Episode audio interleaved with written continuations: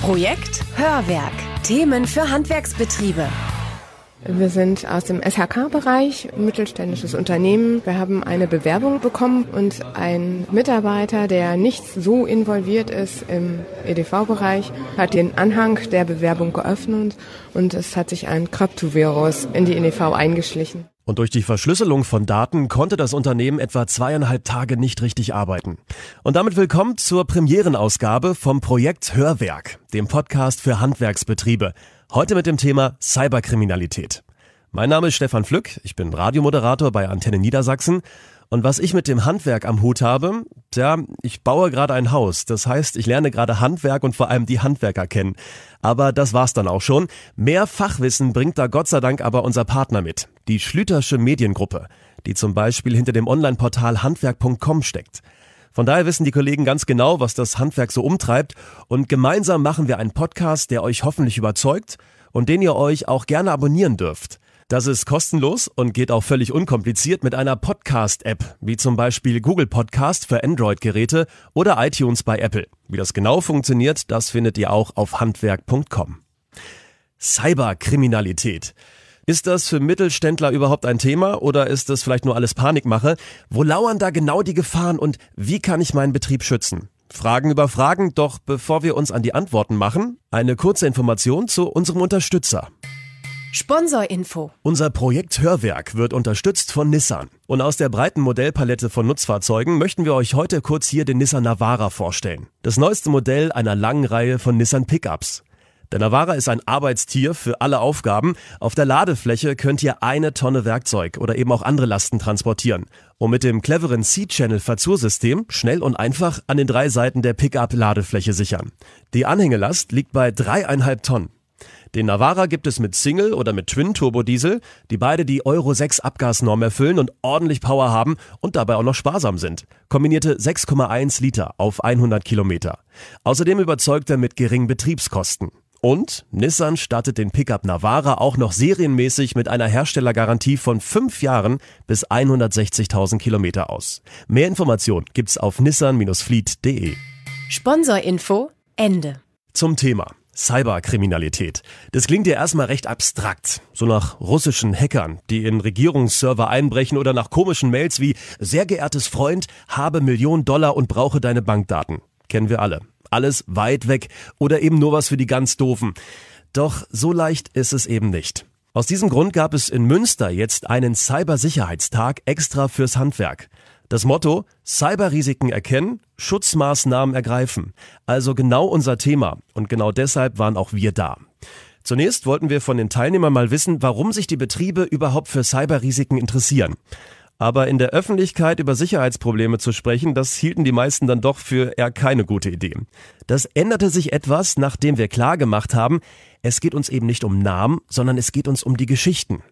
Einen haben wir ja schon am Anfang des Podcasts gehört und jetzt berichten noch zwei weitere Teilnehmer, wie es dazu gekommen ist, dass sie sich mit Cyberkriminalität auseinandersetzen mussten. Einfach nur aufgrund dessen, dass eine Bewerbung reinkam, in der neben der klassischen PDF noch weitere Informationen hinterlegt waren und über die dann quasi Verschlüsselungstrojaner auf die Systeme gekommen sind. In dem Fall sind die Netzlaufwerke verschlüsselt worden, also auch verschiedenste Daten von mehreren Mitarbeitern und es hat einen relativ großen Schaden gehabt. Sie mussten sehr, sehr akribisch mit langer Arbeit es hinkriegen, neue Backups aufzuspielen.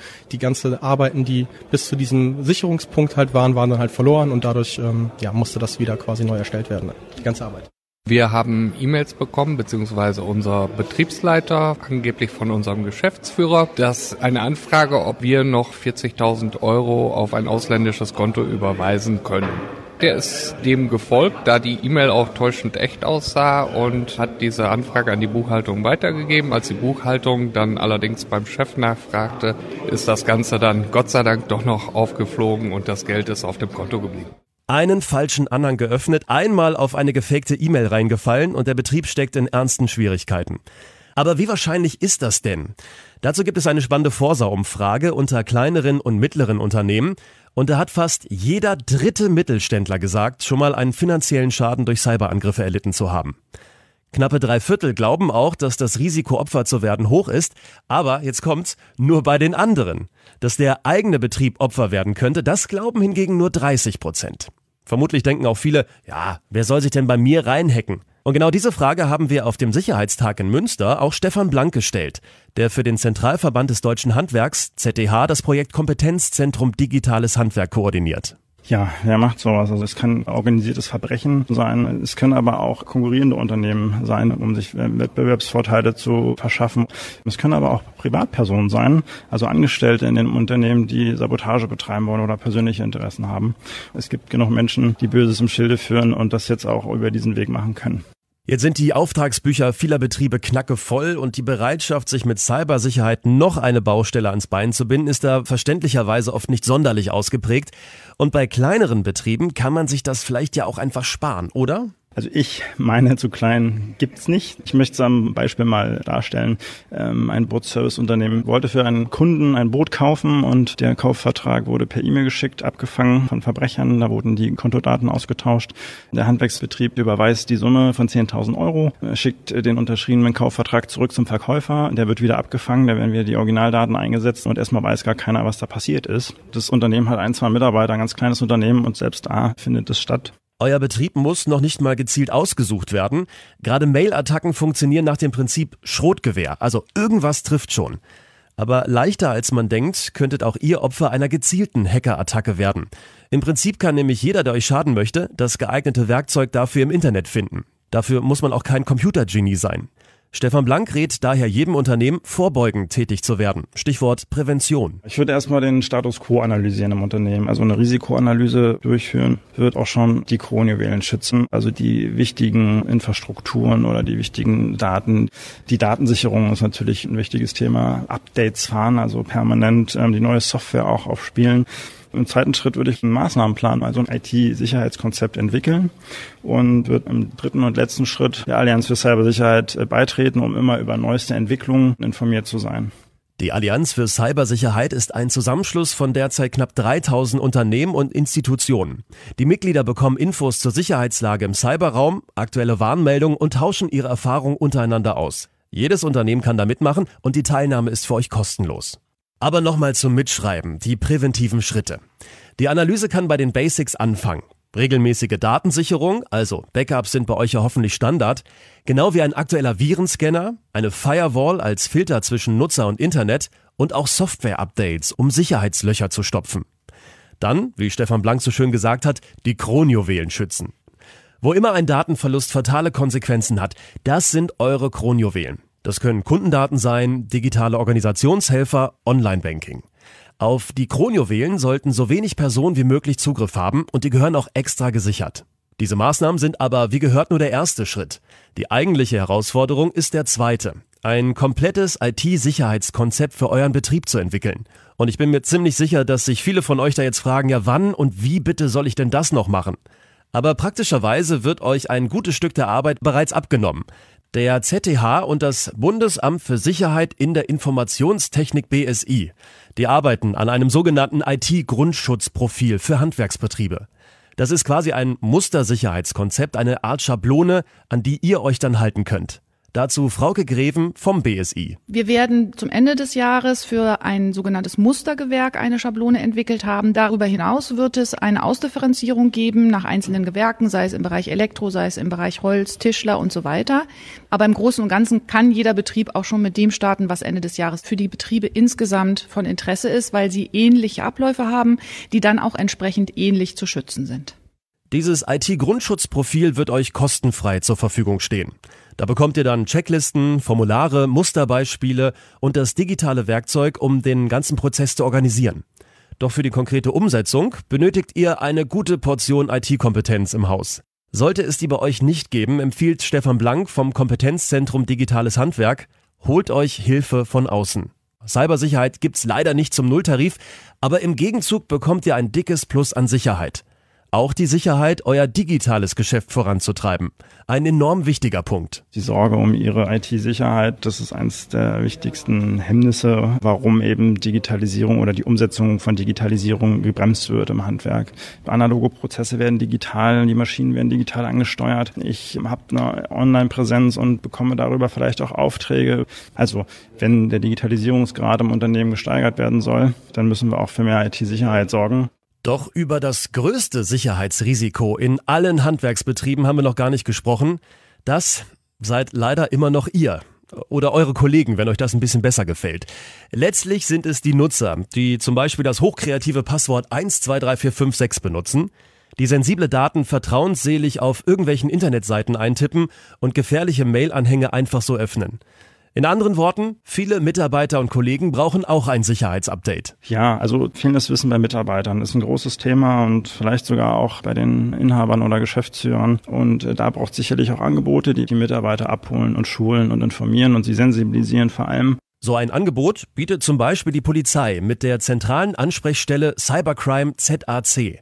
Jedes Bundesland hat da seine eigene Ansprechstelle, bei der ihr auch Unterstützung für Präventionsarbeit bekommen könnt.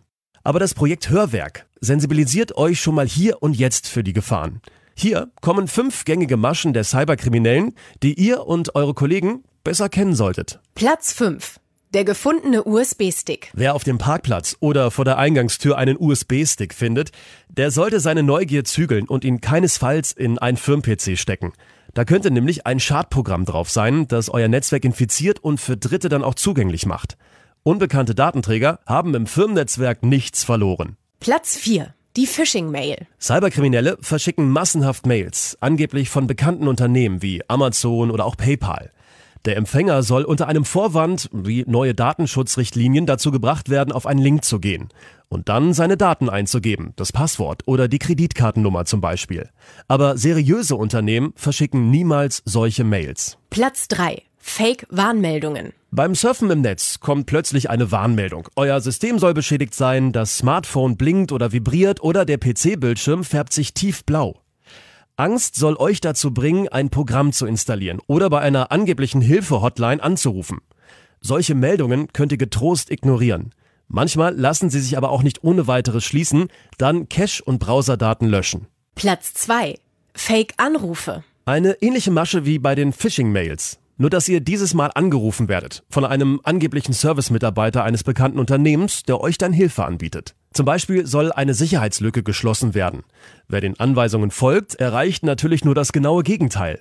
Auch hier gilt, seriöse Unternehmen machen solche unaufgeforderten Serviceanrufe einfach nicht. Platz 1. Social Engineering. Social Engineering umfasst gleich eine ganze Reihe verschiedener Maschen, die eines gemeinsam haben. Nicht die Technik, sondern der Nutzer wird manipuliert.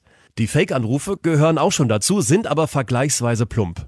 Stellt euch mal vor, ein alter Kunde gibt wie üblich per Mail eine Bestellung auf. Er erwähnt dabei, dass es seiner Frau wieder besser geht und der Kleine sich prächtig entwickelt und dann bittet er euch, die Bestellung dieses Mal woanders hinzuschicken.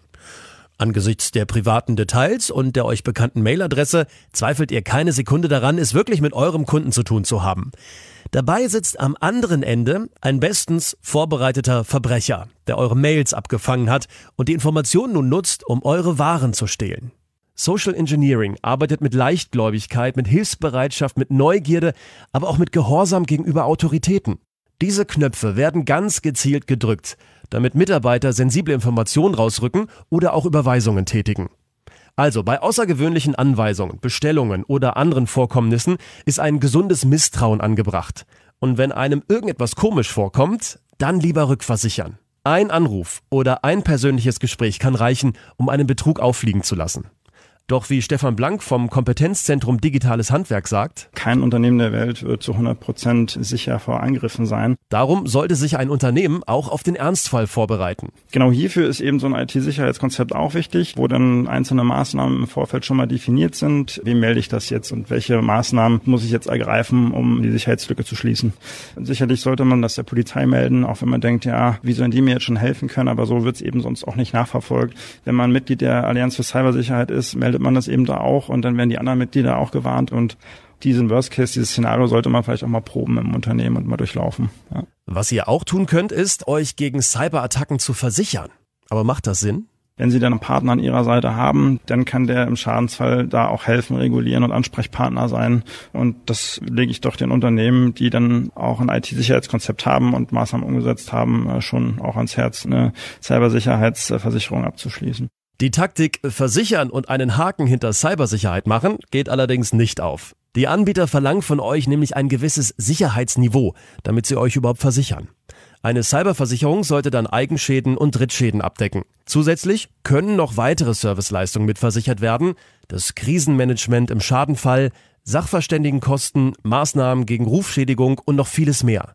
Logischerweise schlägt sich das dann allerdings auch im Preis nieder. Was eine Cyberversicherung letztendlich kostet, das hängt von ganz vielen Faktoren ab. Den genauen Leistungen, der Deckungssumme, der Selbstbeteiligung. Aber um euch wenigstens mal eine Hausnummer zu geben, ein durchschnittlicher Handwerksbetrieb mit fünf bis sieben Mitarbeitern bekommt eine Cyberversicherung mit 100.000 Euro Deckungssumme, wenig Selbstbeteiligung und mit guten Leistungen so für ungefähr 700 Euro im Jahr. Am Ende ist es wie mit jeder Versicherung, letztlich müsst ihr Risiken und Kosten gegeneinander abwägen. Dazu nur noch so viel. Eine Umfrage aus 2017 beziffert die Kosten einer Cybercrime-Attacke für Betriebe mit weniger als 100 Mitarbeitern auf rund 21.800 Euro. Zusammengefasst. Zunächst mal die Erkenntnis, ja, Cybercrime ist auch für mittelständische Handwerksbetriebe ein Problem. Und weil sich immer mehr Prozesse digitalisieren, wird auch das Problem größer. Darum müssen zunächst mal die grundlegenden Sicherheitsmaßnahmen wie Backups und Softwareaktualisierungen funktionieren. Dann lohnt es sich, ein IT-Sicherheitskonzept für euren Betrieb aufzusetzen. Ein Leitfaden dafür bekommt ihr Ende 2018 an die Hand mit dem IT-Grundschutzprofil für Handwerksbetriebe. Für die Umsetzung könnt ihr ja vielleicht schon mal Personal bzw. Budget einplanen. Es empfiehlt sich auch, der Allianz für Cybersicherheit beizutreten und potenzielle Schäden durch Cybercrime mit einer Versicherung kalkulierbar zu machen. Aber selbst wenn ihr all das gemacht habt, das Projekt Cybersicherheit wird nie wirklich abgeschlossen sein, da es ja immer neue Bedrohungen geben wird. Da heißt es also immer am Ball bleiben. Und damit sind wir am Ende der ersten Ausgabe vom Projekt Hörwerk, dem Podcast für Handwerksbetriebe. Beim nächsten Mal geht es dann um Mobilität. Welche neue Möglichkeiten haben Handwerker heute, sich und ihr Material von A nach B zu bekommen?